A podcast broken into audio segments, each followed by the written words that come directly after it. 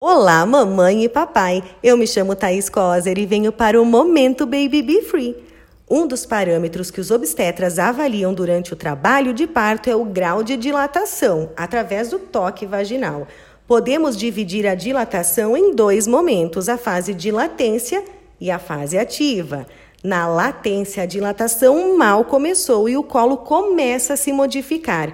Essa fase é lenta e pode vir acompanhada das primeiras contrações.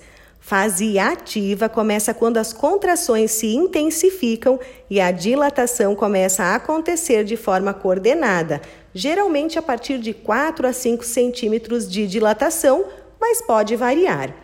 As contrações ficam mais frequentes e assumem ritmo e tempo maior de duração. A dilatação também aumenta de ritmo até alcançar os 10 centímetros, momento em que o bebê está pronto para nascer.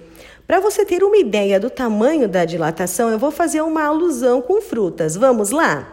3 centímetros de dilatação corresponde à circunferência de um morango cortado ao meio. 4 centímetros a de uma banana. 5 centímetros corresponde à metade de um limão. 6 centímetros corresponde a um kiwi cortado ao meio. 7 centímetros corresponde a uma laranja. 8 corresponde a uma pitaia. 9 centímetros corresponde a um mamão papaya cortado ao meio. E a dilatação total de 10 centímetros, ah, oh, meu Deus, essa sim corresponde a um melão cortado ao meio.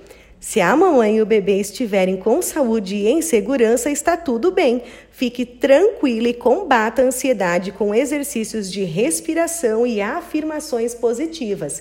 Diga: Eu sou capaz, meu bebê está bem, meu corpo sabe o que faz.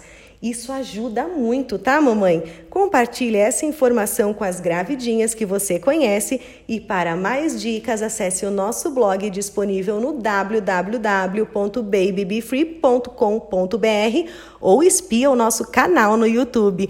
Um beijo!